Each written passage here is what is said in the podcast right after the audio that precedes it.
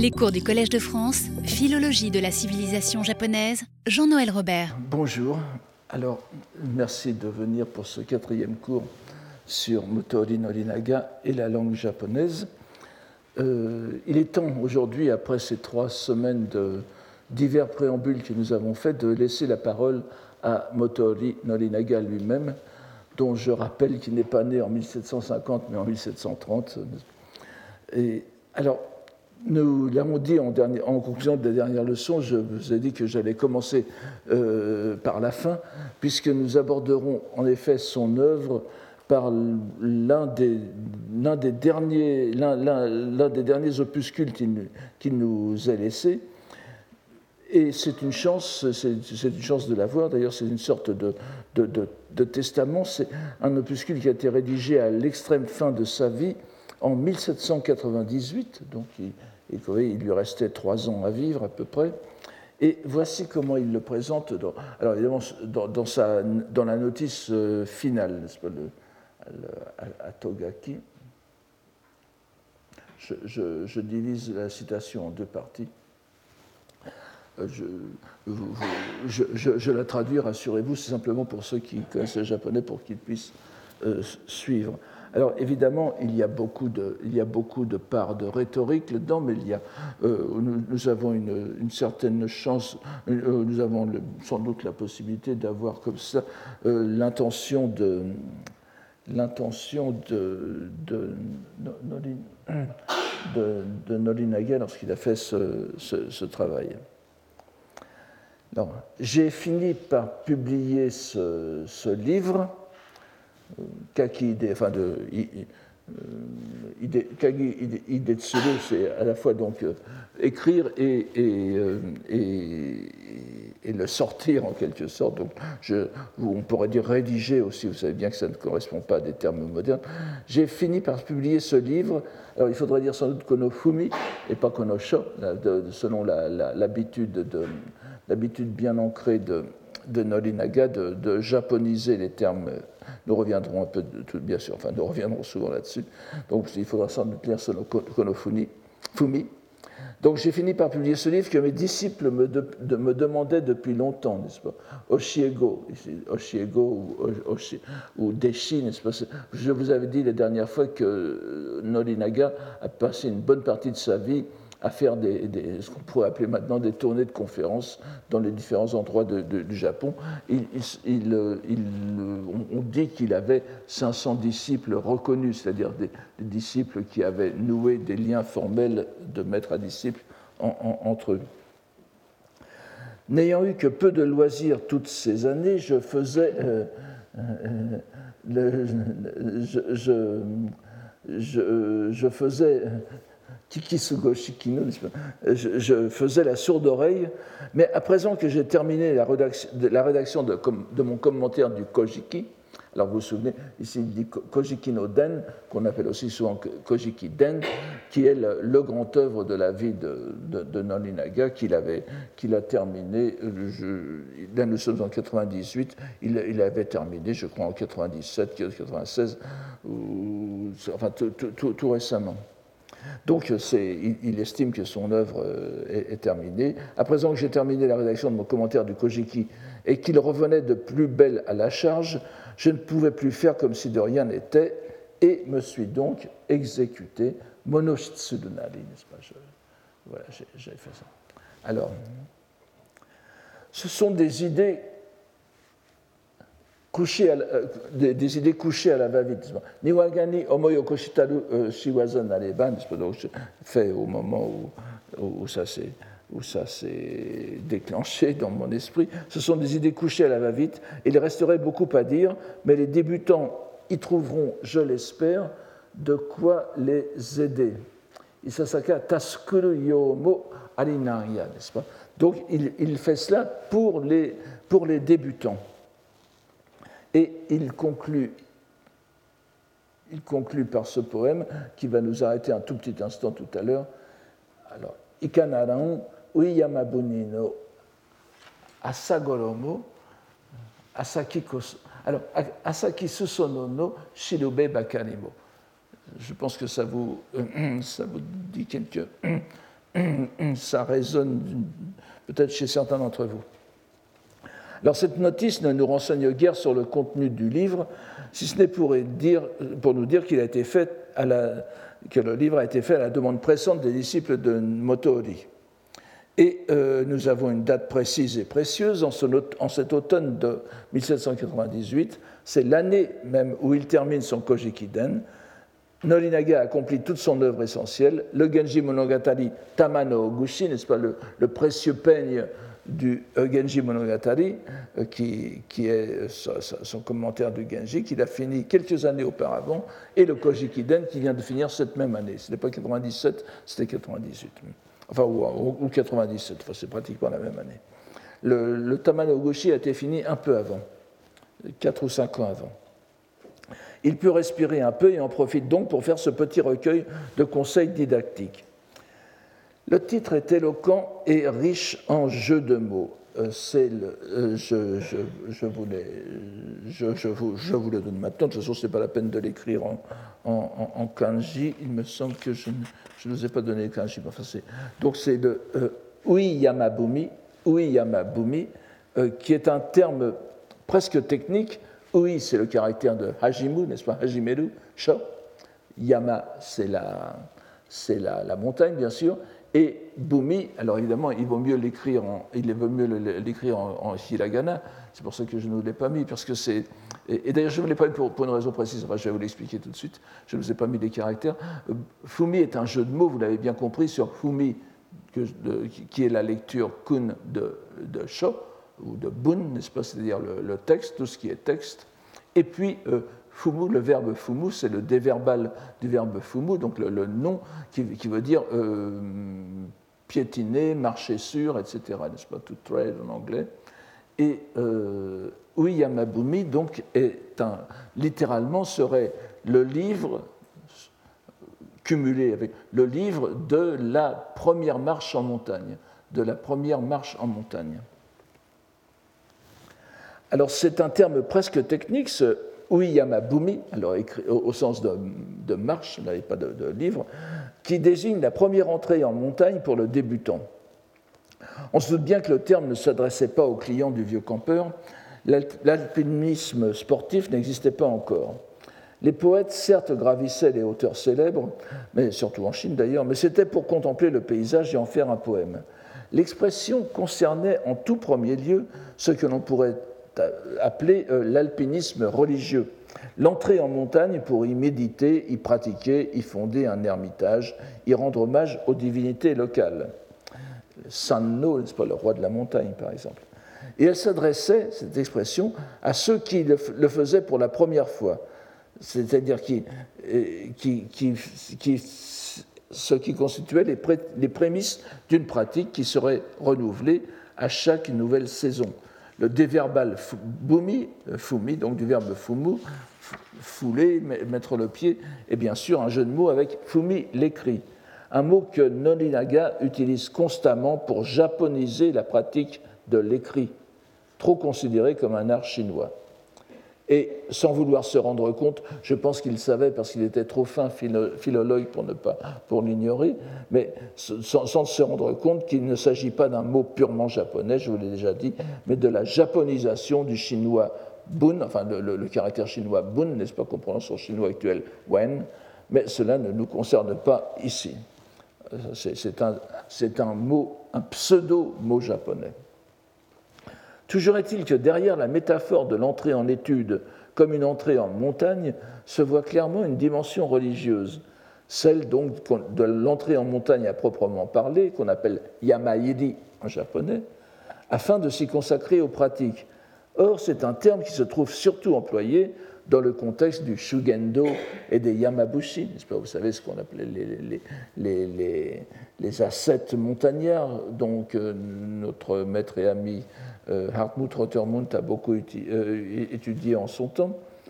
Et euh, ce, culte du Shugendo, des Yamabushi, est un mélange de croyances bouddhiques et d'un culte sans doute plus ancien des montagnes sacrées, culte qu'on pourrait plus ou moins assimiler au Shinto. L'étude, donc, est, assimilée ici à cette pratique religieuse, une pratique religieuse, mais euh, cela n'a rien euh, d'étonnant, évidemment. Encore que euh, vous, allez voir qu'il y a d'autres entrelacs dans dans cette histoire. Il y a en revanche quelque chose dans ce titre qui devrait nous intriguer. Alors là, c'est quelque chose que je n'ai jamais trouvé, mais je pense que c'est tout, à fait, envisageable. D'abord, du, point de vue linguistique ou philosophique, nous, sommes avec euh, donc à l'extrême fin du XVIIIe siècle, donc vers l'an 1800, et la prononciation de l'époque du japonais est très proche de la langue moderne. Vraiment, il y a, c'est pratiquement la même. Il suffit de voir les, livres écrits, les, livres drôlatiques, n'est-ce pas, les chalets-bons, etc., sont écrits, qui sont écrits dans une langue parlée. C'est quasiment une langue dialectale, la langue dialectale moderne. Et donc, l'orthographe historique qui est utilisée à l'époque, et qui sera jusqu'à l'occupation américaine, jusqu'en 1947, différencie encore, donc c'est le Kyu Kanazukai, n'est-ce pas, le Rekishi Kanazukai, l'orthographe historique, différencie encore des phénomènes désormais assimilés dans la prononciation. Et cette homophonie, d'ailleurs, sera confirmée par la nouvelle orthographe. En particulier, il n'y a plus de distinction entre la lettre hi de hahi, hahi, fu, ho, n'est-ce pas, et la lettre oui c'est-à-dire la, lettre que, l'on écrivait autrefois avec le, un, un, vieux, un vieux hiragana que, qui n'est plus d'usage maintenant, mais disons qui se prononce maintenant comme le, i, n'est-ce pas? Donc le hi et le oui et le i étaient, étaient prononcés quasiment de la même façon, surtout lorsqu'ils étaient en, médiane. Donc lorsque, euh, lorsque le lorsque le, lorsqu'on écrit, vous voyez que euh, euh, le, deuxième, le deuxième voilà. vous voyez qu'ici vous avez écrit Ui Manabi. Ui Manabi, c'est Shoshinsha, n'est-ce pas, les, les, débutants. Vous, on, ne prononce pas Uhi Manabi, mais on prononce Ui Manabi. Ui Manabi. C'est-à-dire, donc, on, le, on, le, prononce exactement comme le I si bien que le composé Uiyamabumi, comme où Ui porte sur le binôme qui le suit, n'est-ce pas? C'est-à-dire Uiyama, c'est première ascension, et puis en même temps Uiyamabumi, c'est la, première entrée en montagne. Donc euh, ça, pourrait aussi très bien s'analyser en Uiyama Bumi. Uiyama Bumi c'est-à-dire le texte de la montagne Oui. Alors, qu'est-ce que c'est que la montagne Oui Vous le voyez, je pense que les plus, les plus, les plus avancés le, voient tout de suite. Cette seconde analyse, Uyama Bumi, était sans doute la plus immédiate pour un lecteur et surtout un auditeur japonais, puisqu'elle s'appuie sur la comptine que tout le monde connaît depuis longtemps au Japon, n'est-ce pas? Iroha ni oedo, Iroha ni oedo, chirinuruo, wakayo tareso sunenanamu. Alors, euh,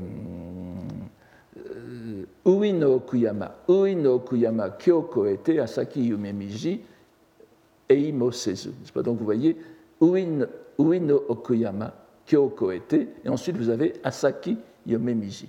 Ui, Asaki. Et évidemment,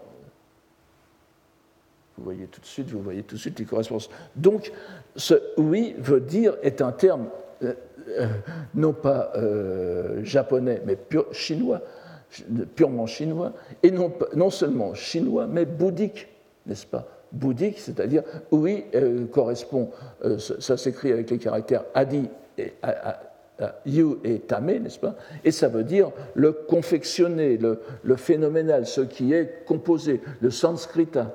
Hmm?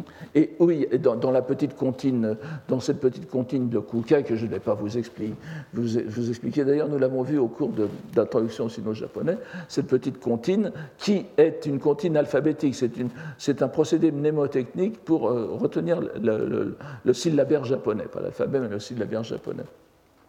Et c'est entièrement bouddhique. Euh, il, a, comme particularité de n'utiliser qu'une fois chaque syllabe, donc avec les, 47, les 47 termes, vous avez, vous avez toutes les syllabes. Et euh, non seulement c'est bouddhique, mais c'est un décalque d'une très vieille stance bouddhique transmise en chinois qu'on appelle la stance de, du, du, Jouvenceau des neiges, de, l'immortel des neiges, n'est-ce pas? C'est Senge. Donc je, ne reviens pas là-dessus, mais c'est entièrement bouddhique. Et ce Uiyama, ce euh, euh, Uino Okuyama Kyoko était, aujourd'hui donc, franchissez la montagne profonde Okuyama Ui du phénoménal, et ensuite Asaki Yume Miji, vous ne verrez plus de rêves superficiels, et Imosezu, vous ne serez plus euh, enivré par cette pseudo-réalité. Hmm? Lorsque vous lisez euh, Ufi-yama, tous les Japonais de l'époque lisent Ui-yama et ils pensent tout de suite à cette, à à cette comptine, n'est-ce pas? Franchissons aujourd'hui la dernière montagne du conditionné. Voilà ce que ça veut dire. Alors, on estimera peut-être que je me laisse égarer par mes tropismes bouddhologiques, mais euh, si l'on se rappelle que le vers suivant de Irohano Uta est Asaki Yume donc Asaki Yume Mishi, n'est-ce pas? L'on ne verra plus de songe creux ou peu profond, on ne peut que s'interroger sur la présence du même adjectif à la même forme au début du second, de la seconde partie du poème, le Shimonoku. Vous voyez que le, le premier poème, le premier vers, Ikanaran, Qu'en est-il d'Osuru ça, ça ne veut rien dire, c'est une sorte d'explétif pour commencer. Le poème commence vraiment à Uyama Bumi, hein, à Uyama. Et ensuite, la seconde partie, donc ça c'est le Kaminoku, et la seconde partie c'est Asaki, Asaki Suso. vous voyez qu'il reprend exactement les, deux termes de la comptine de, de Kukai. Donc ce qui fait que Uyama se trouve en tête du second vers, du, second vers du, premier euh, Kaminoku, et il est euh, donc euh, à sa suite logique, Asaki, superficiel et bien visible au début de la seconde partie du poème. Je, pense que je voulais. Alors, ce poème, ben, je, le traduis ici, mais bon, c'est pas. Qu'en sera-t-il de cet habit de chanvre à Sagolomo pour une première escalade? Il servira bien de guide jusqu'aux euh, pentes les plus basses. Alors, vous voyez, Asagolomo, il y a aussi le jeu sur Asaki, pas? Et Asaki Susono no Shirube Bakanimo, ce, ce, le petit opuscule que je.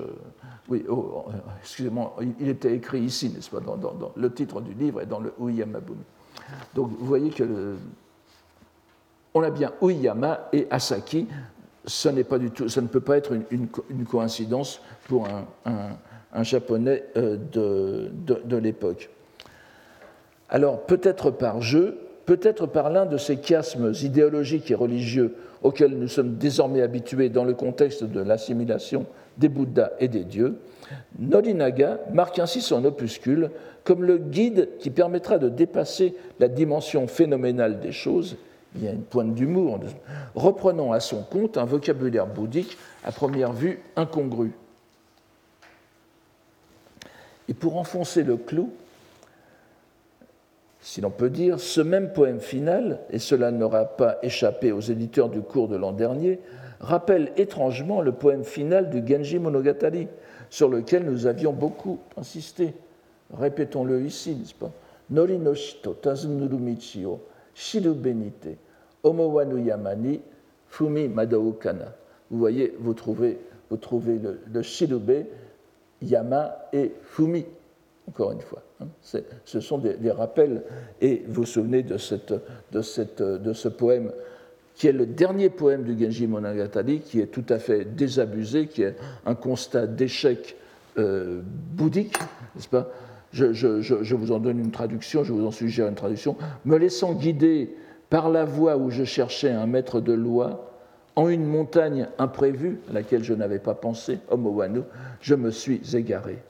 Nous retrouvons chez Norinaga l'écho de ce dernier poème, marqué par les mots Shidube, le guide, et Fumi, marché. Vous avez. À la différence du constat profondément atterré de l'échec d'une vie ou plutôt des multiples vies des protagonistes donc, du Genji, Norinaga exprime le souhait que son livre, lui, en revanche, servira à quelque chose bien qu'incomparablement plus humble avec son habit de chambre, là aussi, avec les, avec les, splendides atours des personnages du Genji. Vous voyez, le Asagoromo qui est un vêtement d'ascèse, il y a un contraste avec la, splendeur de, des personnages du Genji. N'oubliez pas que, euh, que Norinaga a passé la moitié de sa vie euh, sur le Genji, n'est-ce pas? Il montrera mieux ce qui n'est précisément pas explicité dans ce poème, le terme fondamental mais caché que l'on comprend cependant si l'on se réfère au poème du Genji, parce que vous voyez, il n'y avait pas, Michi dans le poème de Norinaga, mais il est ici Tazunuru Michi au Shirube Nite, n'est-ce pas? Le guide sur la voie, c'est bien la voie. Mais nous verrons, je l'espère dans peu de temps, que le fait même que le mot voix ne soit pas exprimé ouvertement, qu'il soit plus que caché, j'oserais dire qu'il soit, en, Hegel aurait écrit aufgehoben, n'est-ce pas, c'est-à-dire subsumé, n'est pas qu'un simple procédé littéraire et pédagogique. Il correspond à une idée profonde de Nolinaga. Je vous la, résume d'un mot. J'espère que nous aurons le temps de voir des, textes, plus, des textes plus explicites là-dessus, et même prochainement.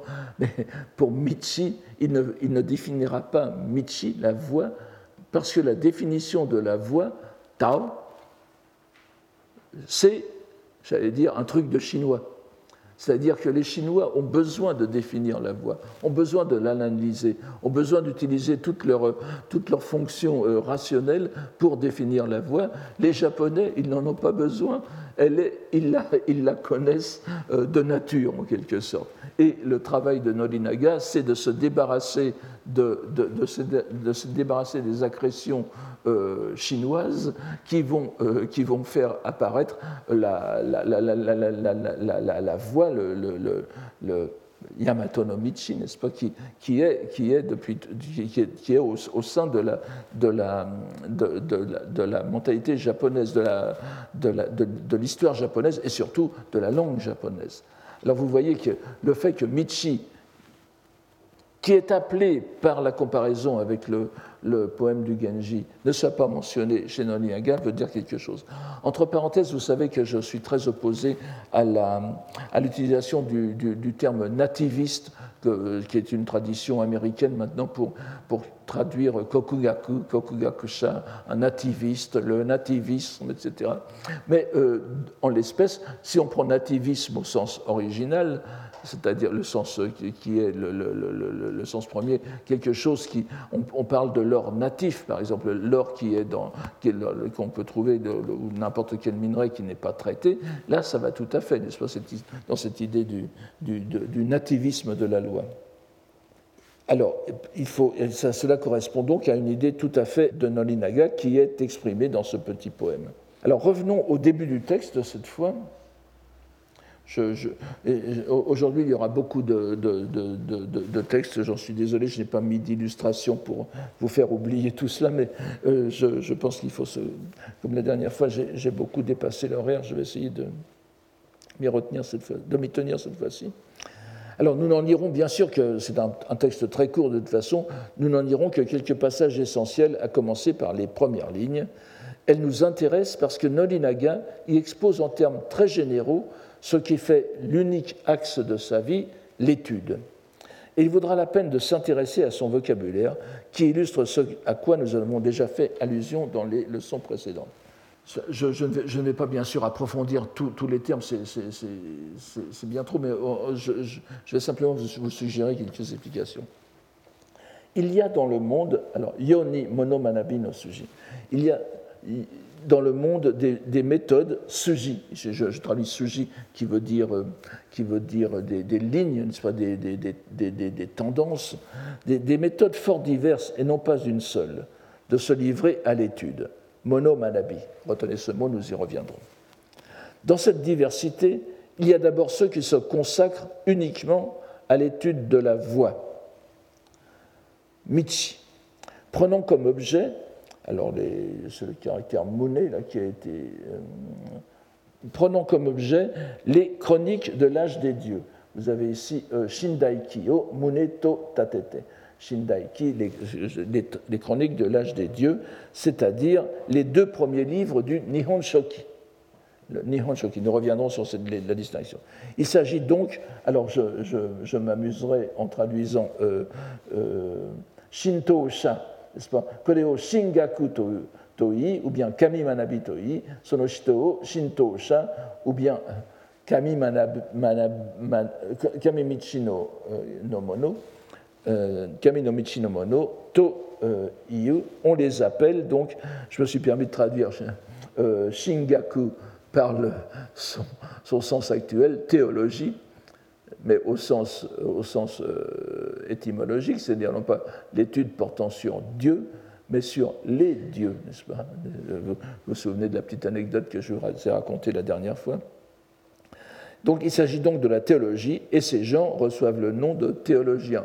Shintosha. Bon, je ne sais pas si les Shintosha seraient d'accord pour que je les appelle ainsi, mais simplement pour vous montrer, pour vous, et, pour vous montrer le, découpage des mots. Donc ce sont ceux qui traduisent, qui se consacrent à l'étude uniquement de l'âge des dieux. Il y a ensuite ceux et là, c'est quelque chose qui nous, est un peu, qui nous semble un peu bizarre pour nous, les, modernes, je dirais, mais qui n'est pas tant que ça, et surtout pour les Japonais de l'époque. Il y a ensuite ceux qui prennent pour objet de leurs études, de leurs études oui, les offices. On peut, on peut dire kanshoku gi. Alors, kanshoku gishiki ritsuryo nado, n'est-ce pas? Les offices, les rituels et les codes. Et encore ceux qui prennent pour objet le protocole, kojitsu, les habits, shozoku, et les insignes, que je traduis par chodo, c'est toutes, les, ce qu'on pourrait traduire les, les paraphernalia, les choses concrètes. En cela consiste la science du protocole, yusoku, qu'on traduit aussi parfois par usoku, yusoku, ou bien euh, enfin, il y a encore des gens qui disent Yushoku, mais euh, la plupart du temps, la, prononciation la plus, la plus standardisée, enfin, si on peut dire, c'est Yusoku. Usoku est aussi possible. Alors, vous voyez, c'est. Euh, ce sont ce, qu'on appelle le yusoku, kojitsu, n'est-ce pas, la science du protocole, la science du rituel, qui euh, pour nous est quelque chose d'un domaine absolument fermé, mais qui avait une très très grande importance dans la vie de cours japonais, au point que, comme vous le savez, les nikki, les nikki qui étaient rédigés en chinois euh, par les, grands, les, grands, courtisans de, l'époque de, de, et après, et, et, qui, étaient, qui n'étaient pas destinés à être publiés, mais que les, les, écrivains tenaient pour les donner après à leurs descendants concernait pour une grande part le protocole, les affaires, comment se tenir à la cour, euh, quel était l'ordre des, l'ordre des, la, disposition des gens dans les cérémonies, etc. C'était quelque chose qui était considéré comme un enseignement secret parce qu'il permettait de réussir dans la vie. Alors ça nous paraît un peu, et la vie c'était la cour. Vous voyez, quand on dit euh, yo ni mono manabi no suji, le yo, le, monde, le monde, n'oubliez pas que pour les Japonais de l'époque, le monde c'est tout petit, c'est le, le monde le, grand monde, je dirais, c'est-à-dire la, cour, la, cour et, ceux qui ont affaire avec le pouvoir. Ça, ça, a bien sûr beaucoup de sens, mais avant tout, quand vous lisez les Nikki de, l'époque de, de Heian, yo, c'est ça, c'est notre petit milieu, les, gens bien, les, les mondains d'ailleurs. Alors, euh, si par exemple vous lisez, le, vous lisez le, le Tsulezulegusa de, de, de, de Kenko, n'est-ce pas? Eh bien, vous, voyez, donc, qui est un texte tardif de, Kamakura, et tout le monde connaît les grands, c'est un texte divisé en paragraphes, tout le monde connaît les grands, les, grands, les grands paragraphes, les, les, grandes, les, grandes envolées de Kenko sur telle ou telle, ou telle, forme, mais il faut bien savoir que presque la moitié de Tsulezu Negusa est consacrée à des affaires de Yusoku Kojitsu. À, des, affaires de protocole dont on a très peu de choses à faire de, nos jours, et d'ailleurs ce qui embête beaucoup les traducteurs, qui la plupart du temps les, sautent, n'est-ce pas? Et euh, c'est quelque chose qui, qui n'est pas, pas, unique au Japon.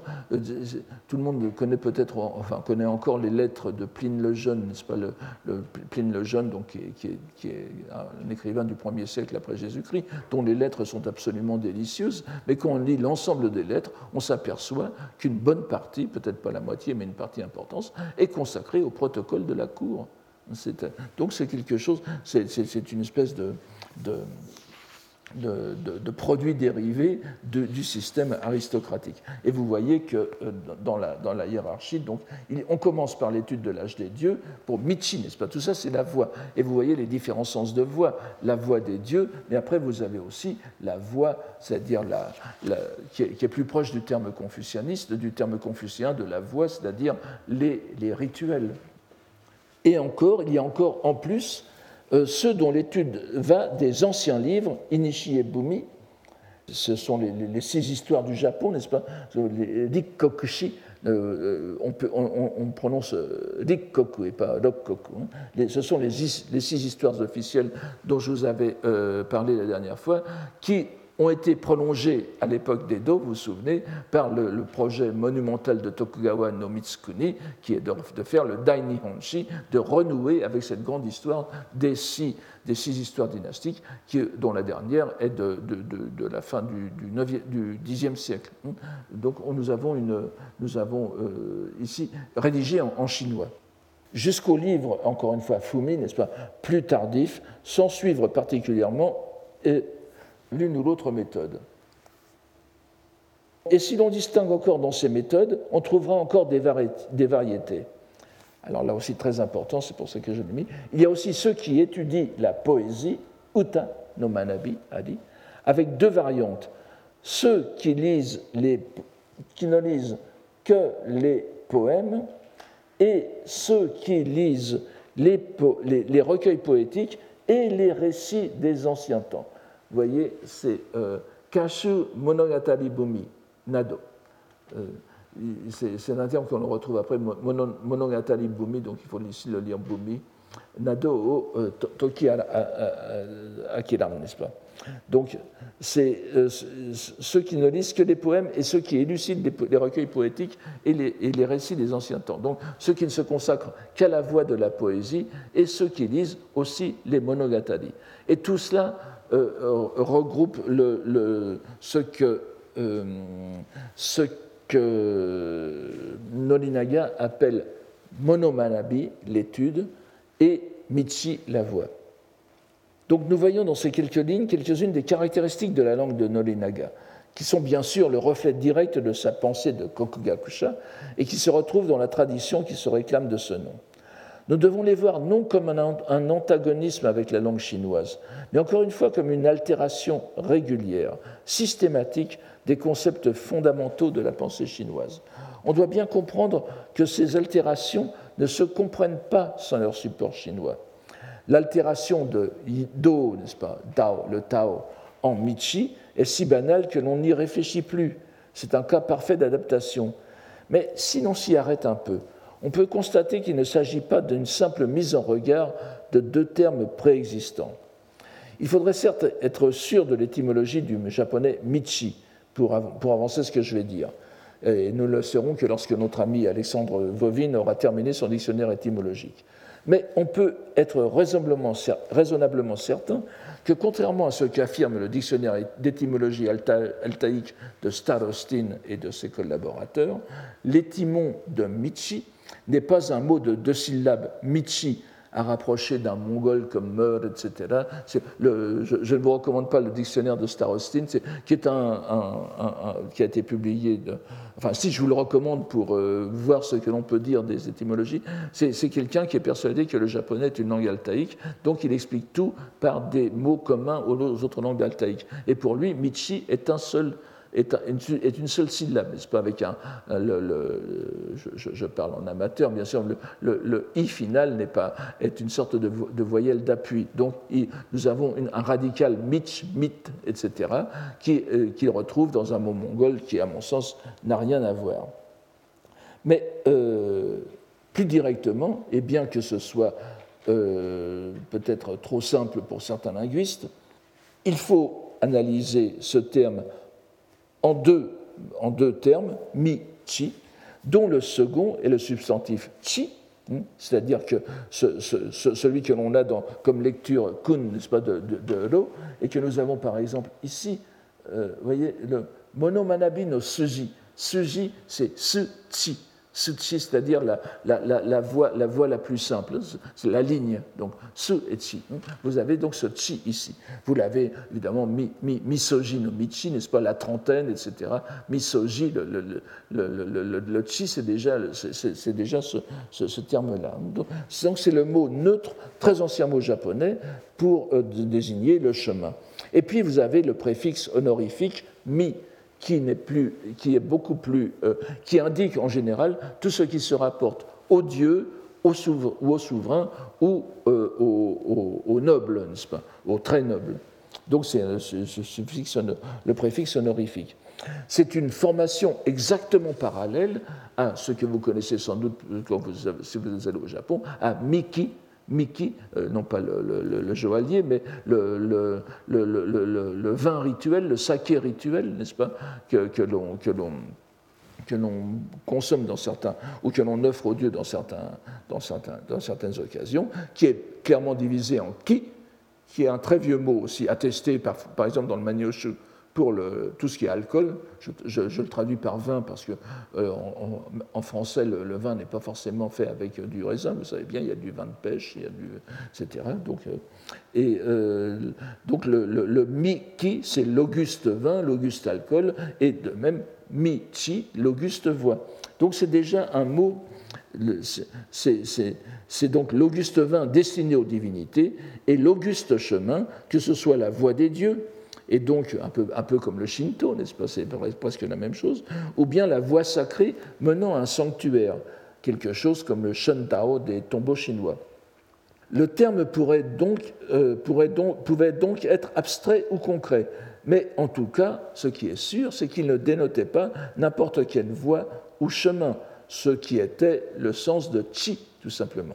Michi, donc, comme lecture de Do, de Tao, était donc dès l'origine valorisé.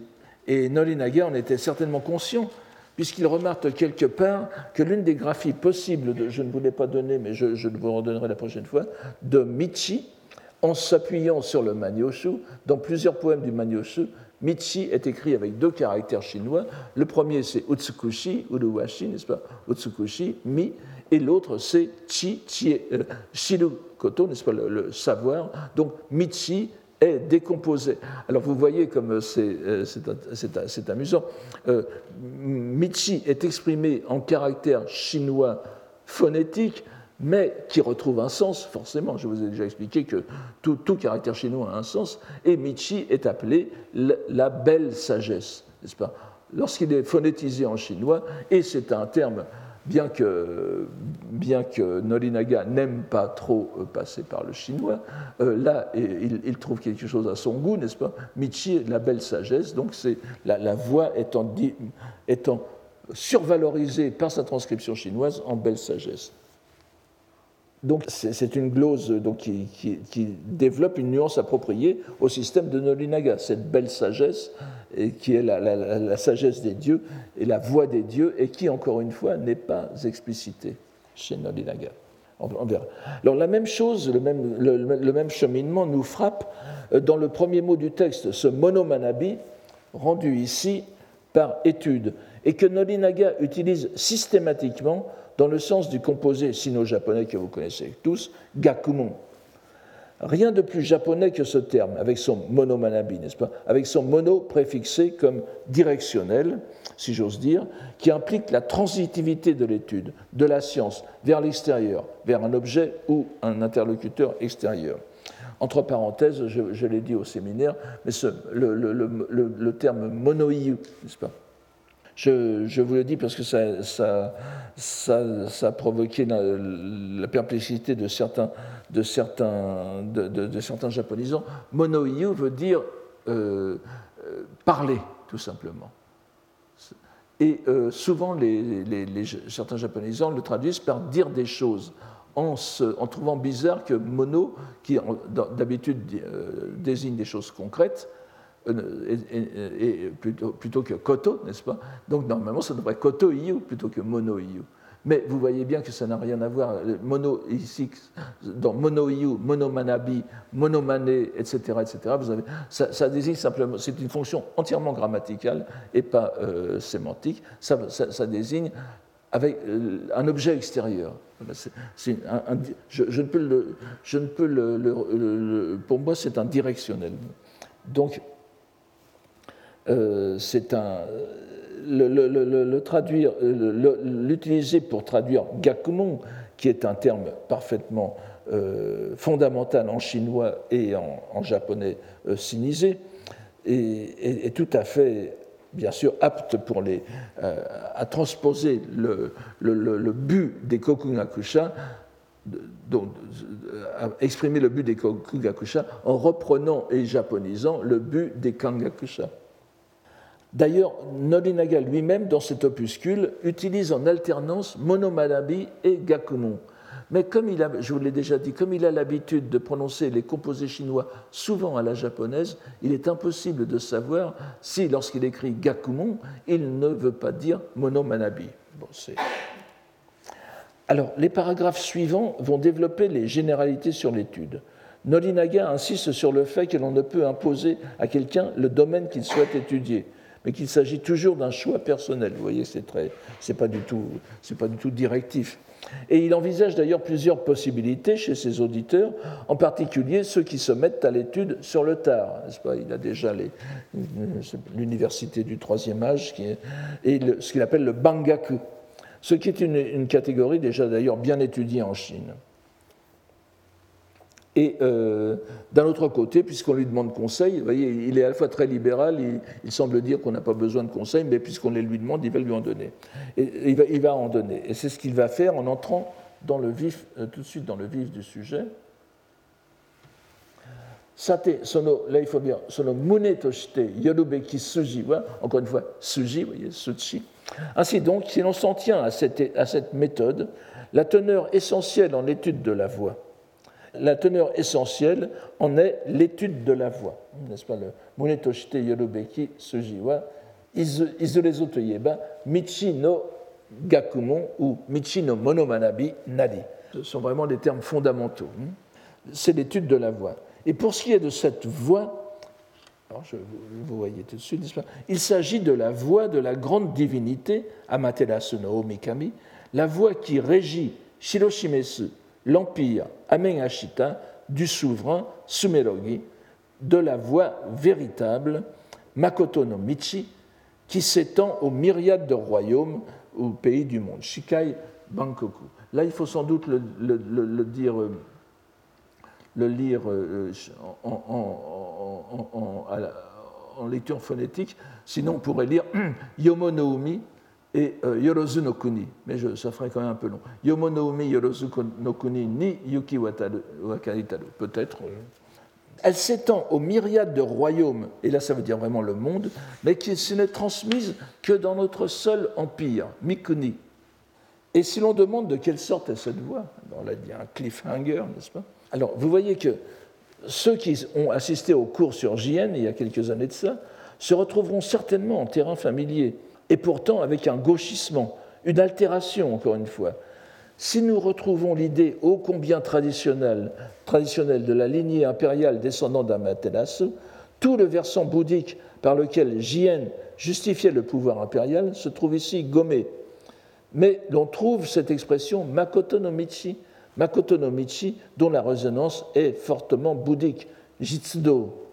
C'est la voie véritable, avec Makoto comme lecture explicative de Jitsu est un terme qui se retrouve très souvent dans le Gukansho, le, le, sens de euh, Makoto, n'est-ce pas? Et on a au moins une fois chez dans le Gukansho, l'étude sur l'histoire de Jien, dont, je vous ai parlé euh, il y a quelques années, écrite vers 1221-1223, et qui est, qui est n'en parle jamais, il ne parle jamais de Jien mais euh, il, a, il, a, certainement en tête, parce que nous trouvons par exemple chez JN une expression comme Makoto Dori, Makoto no Kotowari, n'est-ce pas, c'est-à-dire le, principe, le, principe véritable qui est celui de, de la voie impériale. Donc, Ici, comme vous l'avez vu, j'ai fait exprès de vous donner tous les, mots, n'est-ce pas? Euh, Sumerogi no etc. Ce sont tous des mots traditionnels des Yamato Kotoba pour définir tout ce qui relève de la titulature impériale.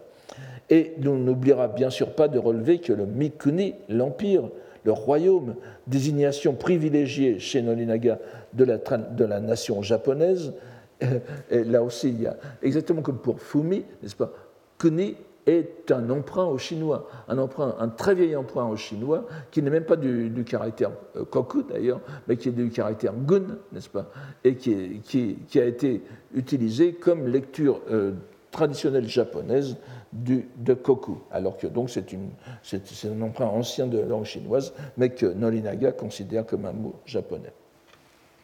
Mais donc voyons la suite de cette phrase De quelle voie s'agit-il? Alors, c'est la voie qui est inscrite dans les deux écritures futami fumi, n'est-ce pas? Futa, Futatsu, mi. Vous voyez qu'il rajoute mi à fumi ici, encore une fois ce qui relève de, des dieux ou de, de, de l'empereur. Il s'agit donc des deux, on pourrait traduire des deux écritures sacrées, je ne vois pas pourquoi.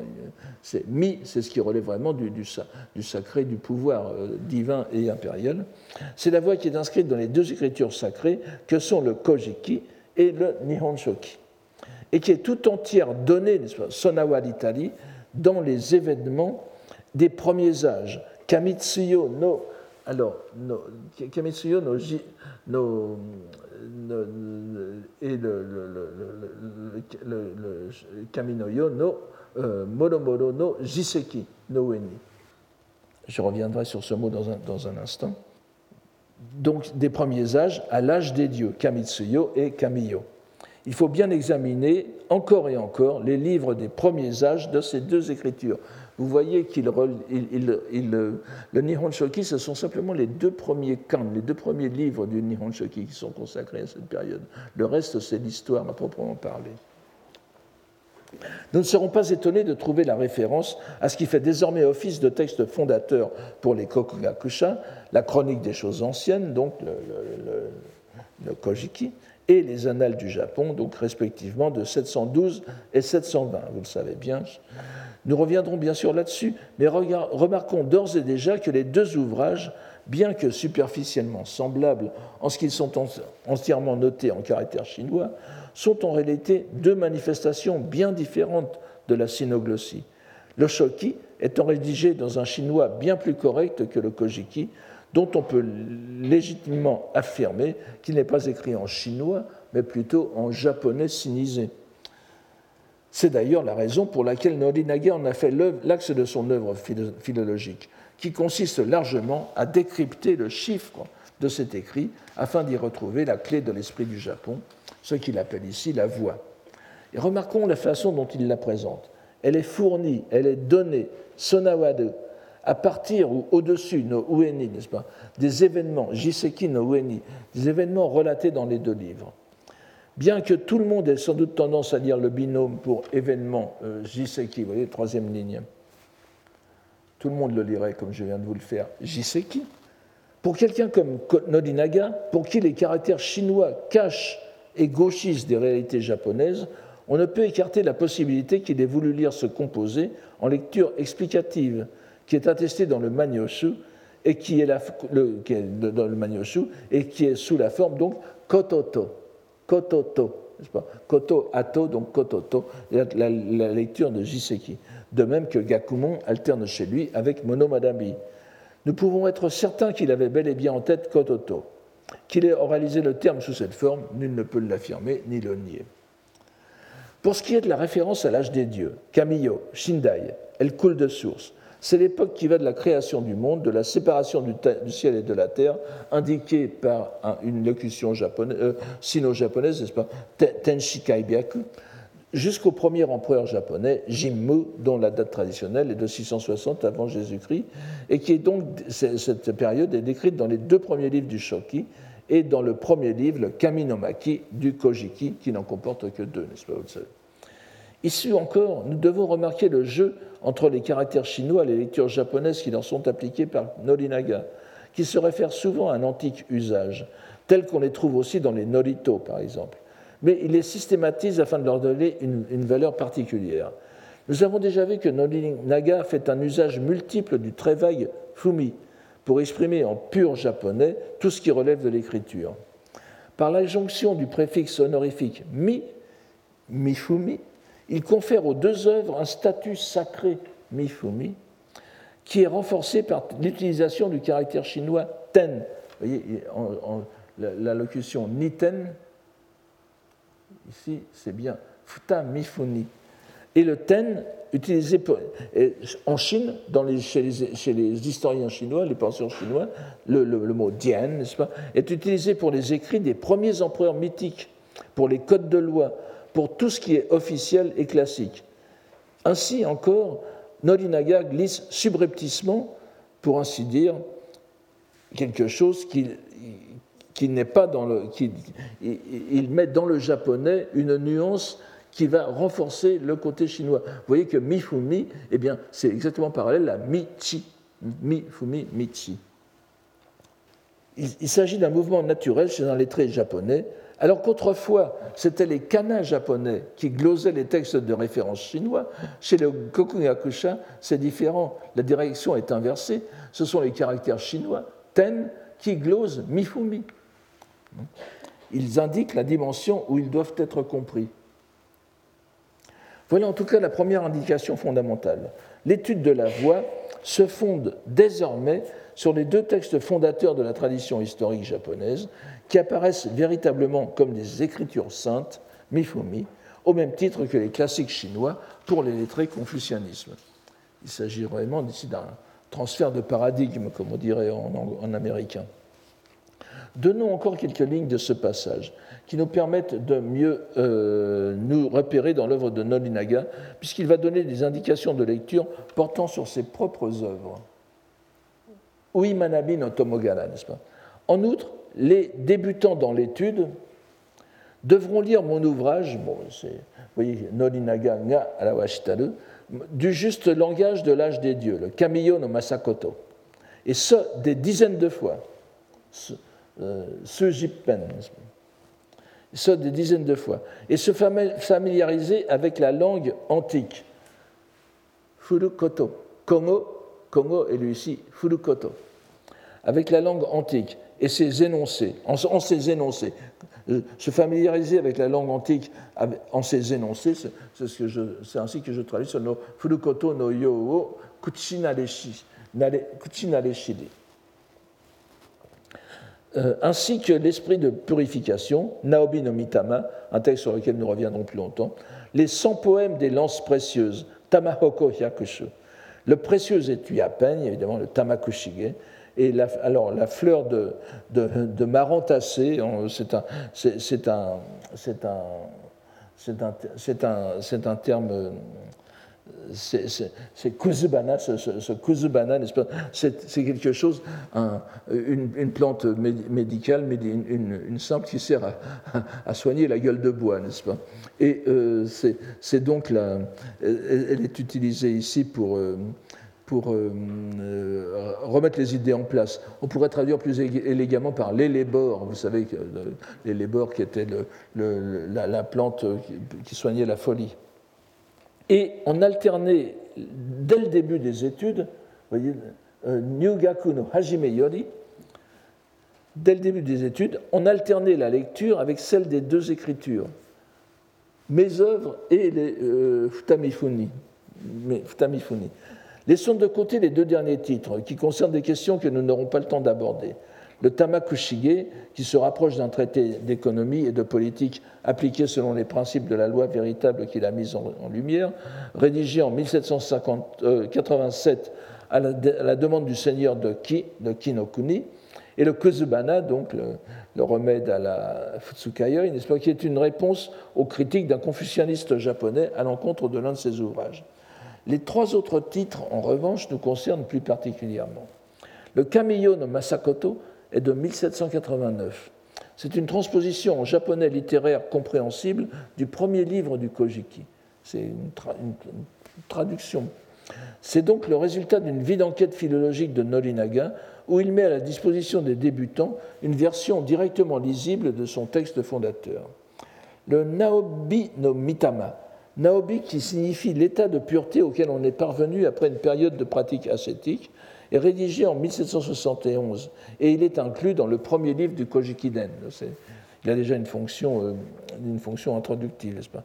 Il se veut une mise au net de la notion de voix, c'est pour ça que nous le réutilisons, dont il ne fournit cependant pas une définition. Il vient dans le contexte du traité, à la suite de petits traités de même taille sur les caractères syllabiques, puis sur la lecture explicative. Il s'agit donc clairement pour lui d'une introduction générale au Kojiki.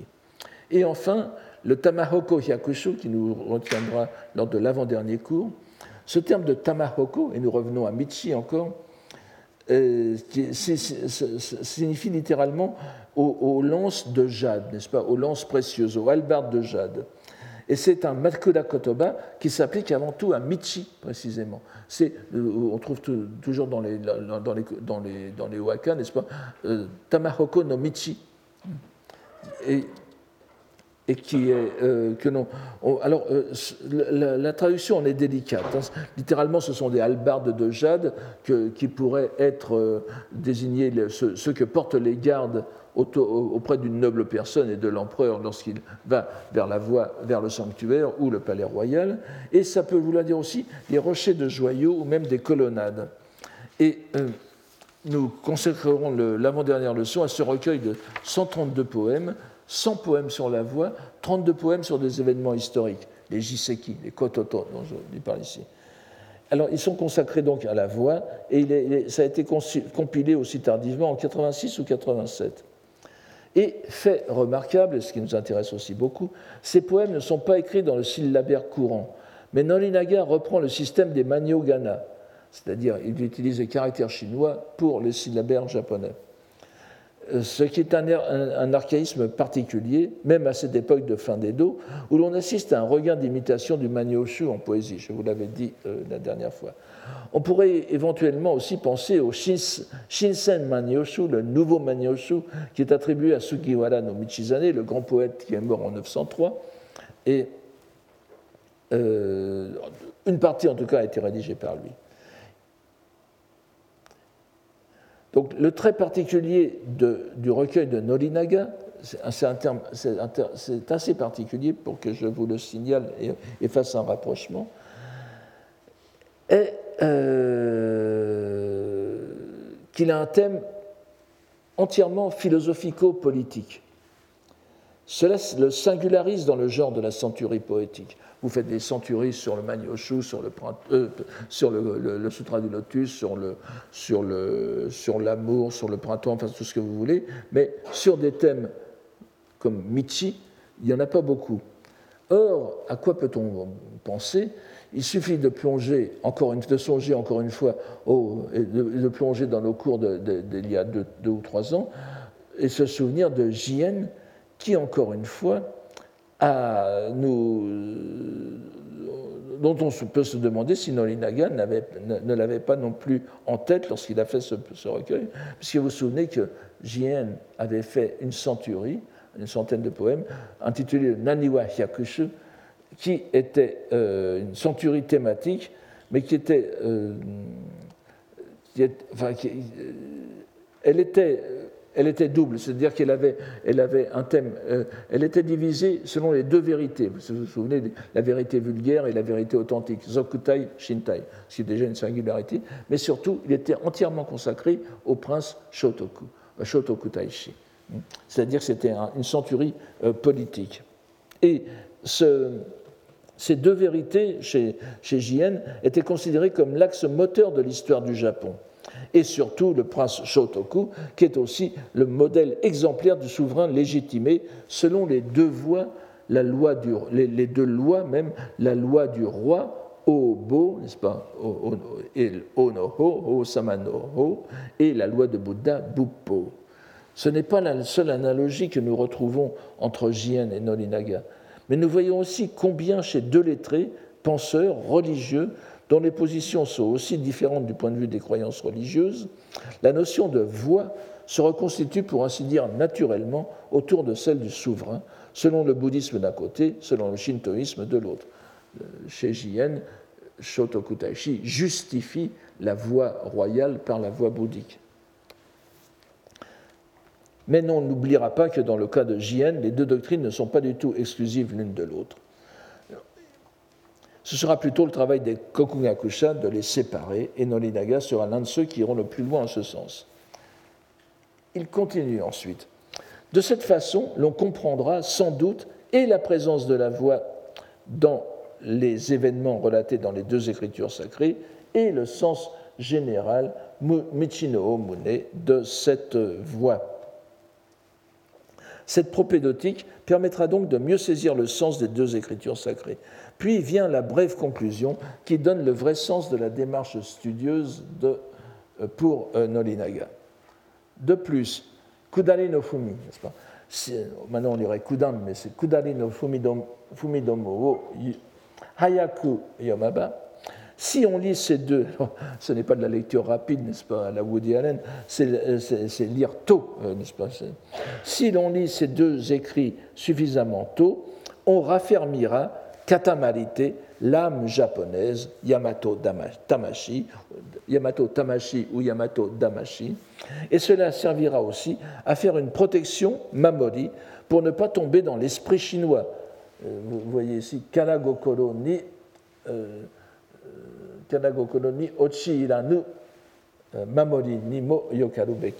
Euh. Donc, pour ne pas tomber dans l'esprit chinois. Ceux qui se destinent à l'étude de la voix tiendront pour essentiel de se purger susugisalité, n'est-ce de kiyoku de l'esprit chinois et de l'esprit confucianiste, jugokoro, vous avez kanagokoro, jugokoro, une locution qui vient souvent, ainsi que d'affermir l'âme japonaise. Voilà donc proférés les mots-clés de la démarche de Nolinaga. Certes des termes qui existent déjà de longue date, nous l'avons vu à la leçon précédente, mais qui seront pour lui les deux devises de son combat, l'âme japonaise, l'esprit chinois. Nous n'avons pas à tenter de systématiser une, nomenclature qui ne l'était pas. Les Japonais ont toujours utilisé plus couramment Yamato Gokoro que Yamato Damashi. Et Norinaga le premier, comme on atteste son célèbre poème, sans doute le plus connu euh, il ne figure pas dans ses recueils poétiques, dans son, grand recueil poétique, le Suzuya no Shu, enfin tout le monde connaît ce poème, et euh, il, a été très décrié évidemment, puisque c'est un poème qui, a accompagné euh, toutes les. jusqu'au jusqu'aux dernières journées de la, guerre, de la Seconde Guerre mondiale, n'est-ce les, Japonais, Shikishima no Yamato Gokoro Shitoto Waba, Asashi ni Yamazakura Bana ou bien Yamazakura Kana. Vous avez, c'est beaucoup moins joli, mais vous avez une variante, euh, enfin, Yamazakura Kana. Mais je vous propose, c'est la, la, plus connue, enfin, tout le monde la connaît, n'est-ce pas? Euh, Donc, c'est. Euh, si l'on demande, si, si, demande, quel est le, cœur du Japon, le, cœur du Yamato, Shikishima est un Makura Kotoba de, Yamato, qu'on pourrait traduire. Euh, en réalité, c'est un, lieu, c'est un, un, toponyme de la région du, Yamato, justement du, Japon central, mais qu'on peut aussi traduire par euh, aux, îles, aux îles qui se déploient, n'est-ce pas, qui déploient ces îles. si l'on demande quel est le cœur du Yamato, euh, eh bien, la, ce sont les fleurs de cerisier qui euh, répandent, qui, qui, qui, qui s'épanouissent. Niaou veut dire à la fois répandre ses effluves et resplendir euh, au, au, soleil levant. Au soleil, au, soleil levant. N'oubliez pas que c'est aussi le terme Ido, Ido Edo, n'est-ce pas? Ido, dans le, le, le, phénoménal qui déploie son, sa, sa splendeur. Donc c'est, il utilise, ici c'est, sans doute le poème le plus célèbre de, de Norinaga, mais on voit qu'il utilise euh, Yamato Gokoro au lieu de Yamato euh, Damashi. Nous nous souvenons de la leçon, euh, de la leçon précédente que euh, nous avons dit que ce dernier terme était opposé à Karazae, savoir-faire chinois, plutôt qu'à Karagokoro, dans le vieux, dans, à l'époque de Heian, n'est-ce pas? Il faut aussi remarquer que, alors il y a un jeu de mots, là aussi qu'on ne, qu'on ne relève jamais, hein, euh, c'est très bizarre. Le, mot pour Shin, n'est-ce pas? Kara, euh, la lecture japonaise kundoku, Kara est la lecture explicative du du, caractère chinois to, n'est-ce pas, euh, tang, n'est-ce pas, euh, qui, est, qui, est, bien attesté, kana, mais euh, il y a dans Kanagokoro, tout le monde le comprend, il y a un jeu de mots avec le, le, le, le cœur, l'esprit vide, vaniteux, vain, n'est-ce pas, Karapoi, qui est vide, évidemment. Et on dit, que c'est une méchanceté de, enfin, c'est le kala de karaté, si vous voulez. Or, euh, il, faut, il, faut, bien voir que le caractère chinois trang, déjà en chinois, a aussi le sens de vide, hmm, munashi, qui est bien attesté de, longue date. Donc, je pense que ce, caractère de kana euh, avait déjà été utilisé comme kundoku, comme lecture explicative par les Japonais, pour, faire, euh, pour donner les deux sens, les deux nuances, n'est-ce pas, de, du, caractère chinois. Si bien que ce n'est pas un abus de langage de plaquer le sens de vide sur le caractère to, mais il est déjà dans le caractère to lui-même. J'espère que vous comprenez ce que je veux dire. c'est très subtil, mais ce n'est pas, pas une méchanceté japonaise gratuite, disons. Elle est il est déjà dans le caractère chinois. C'est quelque chose qu'on ne, remarque jamais, je ne, sais, pas pourquoi. Alors, il faut encore ajouter une remarque. Le terme kokoro exprime euh, éminemment la subjectivité en japonais, comme en chinois. Et on se souviendra que très souvent, dans les traductions chinoises de textes bouddhiques, le caractère shin, c'est pas shin, euh, rend tout simplement la première personne de la conjugaison sanscrite. Sans vouloir accuser Nolinaga de manque d'empathie à l'égard de ses voisins continentaux, il est peu probable qu'il se soit soucié de leur psychologie. D'ailleurs, on se. Euh, alors, autant donc le terme de Karazae est objectif en quelque sorte et concerne bien la réalité chinoise et continentale en tant que savoir-faire transférable, autant le terme de Kalagokoro que l'on aurait tendance à rendre de façon mécanique par esprit chinois, c'est-à-dire esprit des Chinois, n'est pas à appliquer aux habitants de ce pays, la Chine, mais aux Japonais, qui cherchent à s'imprégner des enseignements chinois et à les réaliser en leur pays, en parfaite incongruité avec les mœurs et la mentalité, mentalité aussi un sens de Kokoro, japonaise. Donnons simplement, sans y insister, mais pour montrer ce que, ce Kalakokoro faisait euh,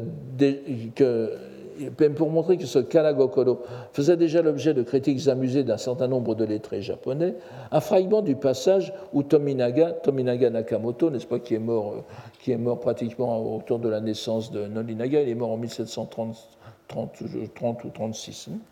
Et, donc Tominaga Nakamoto, dans son Okina no Fumi, je, je vous en ai peut-être déjà parlé, je ne vous en reparle pas ici, c'est un petit texte satirique en japonais classique, où il se moque à la fois des, bouddhistes, des confucianistes et des shintoïstes.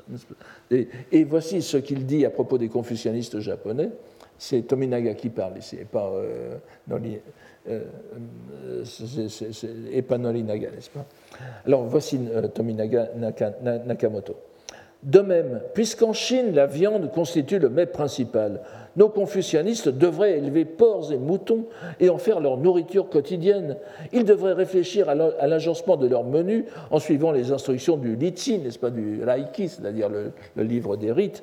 Les mariages devraient s'effectuer selon le rite du Qingying, qui est l'un des six modes de mariage chinois, tandis que les repas de funérailles devraient se tenir en présence d'un substitut du défunt. Vous savez que dans les repas de funèbres chinois, vous aviez la place du Shi, n'est-ce pas, le de, de, le, mort, n'est-ce pas, qui était là.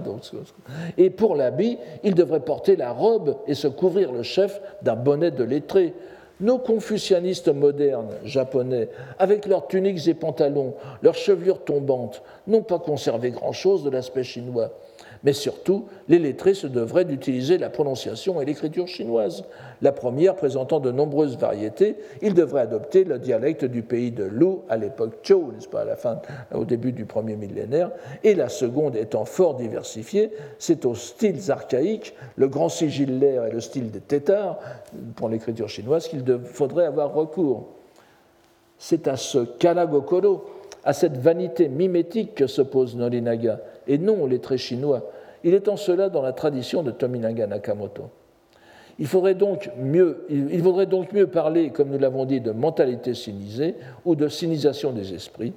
Et relevons aussi, dans ce passage de Louis Yamabumi, la répétition de la nécessité de renforcer ou raffermir l'âme japonaise. Tel est le nœud de son activité de pédagogue ne plus permettre que les Japonais se sentent en état d'infériorité au regard de l'immensité de la culture chinoise. Opération qui nécessite une véritable purge. Remarquons en passant que la mentalité sinisée est pour lui synonyme de mentalité confucianiste, Jugokoro, terme pour lequel il ne cherche pas de transposition japonaise. Je vais abréger considérablement la fin. Je vous dis simplement qu'il conseille en plus la lecture du Manyoshu, la, lecture du, du, du, du Manyoshu et euh, très brièvement aussi le, la, lecture du, du du, qui est, un livre, qui est un livre rédigé en 807 où il y a des passages du Kojiki. Euh, maintenant, on se demande si, le, si, si c'est le Kongoshui qui citait le Kojiki ou bien le Kojiki fait après qui citerait le Komoshui bon, je, ne viens pas là-dedans. Donc, euh, tel est donc le canon pour Nolinaga. Il reconstitue ainsi une antiquité textuelle qui va du Kojiki au Manyoshu, et pour s'aider à y frayer un chemin, le débutant est renvoyé aux écrits de Nolinaga lui-même. Il s'agit du canon de ce que Nolinaga appelle aussi le Inishie Manabi, Kogaku, c'est l'étude de l'Antiquité, c'est pour lui le fondement irremplaçable d'une véritable compréhension de la, voie antique. Et l'on dira, et le Genji Monogatari dans tout ça? Eh bien, il n'en parle quasiment pas. Il dira, on lira aussi, euh, on lira aussi constamment les romans, Monogatari Bumidomo, comme comme nous en faisons un exposé détaillé dans le peigne précieux du Genji Monogatari, nous le mettrons ici. Ce laconisme étonnant demande bien sûr à être expliqué, mais nous ne pouvons que faire des conjectures. Nolinaga estime sans doute qu'il est impossible de mettre sur le même plan le Genji, dont il ne fait ici qu'une partie du plus grand ensemble des monogatari, en, insistant bien sur le pluriel, monogatari bumi domo, avec les textes véritablement fondateurs qu'il vient euh, d'énumérer. C'est aussi certainement qu'il estime que le sens, le kokoro du Genji, ne se laissera pas résumer en quelques mots. Et on remarquera cependant qu'il emploie l'adverbe constamment, tsunemi, n'est-ce pas? Ces romans ne se doivent pas lâcher. Nous reviendrons à la prochaine leçon sur quelques notions fondamentales évoquées ici, et sur la façon paradoxale euh, qu'a Nolinaga de les manipuler. Nous voyons en tout cas que les débutants qui commencent l'ascension de la montagne de la science, Monomanabi, doivent s'équiper sérieusement tout en se délestant du superflu qui est pour notre auteur la science chinoise. Jusqu'où pourra-t-il maintenir une telle gageure? Je vous remercie de votre attention et je vous prie de m'excuser pour le retard encore une fois. Retrouvez tous les contenus du Collège de France sur www.colège-2-france.fr.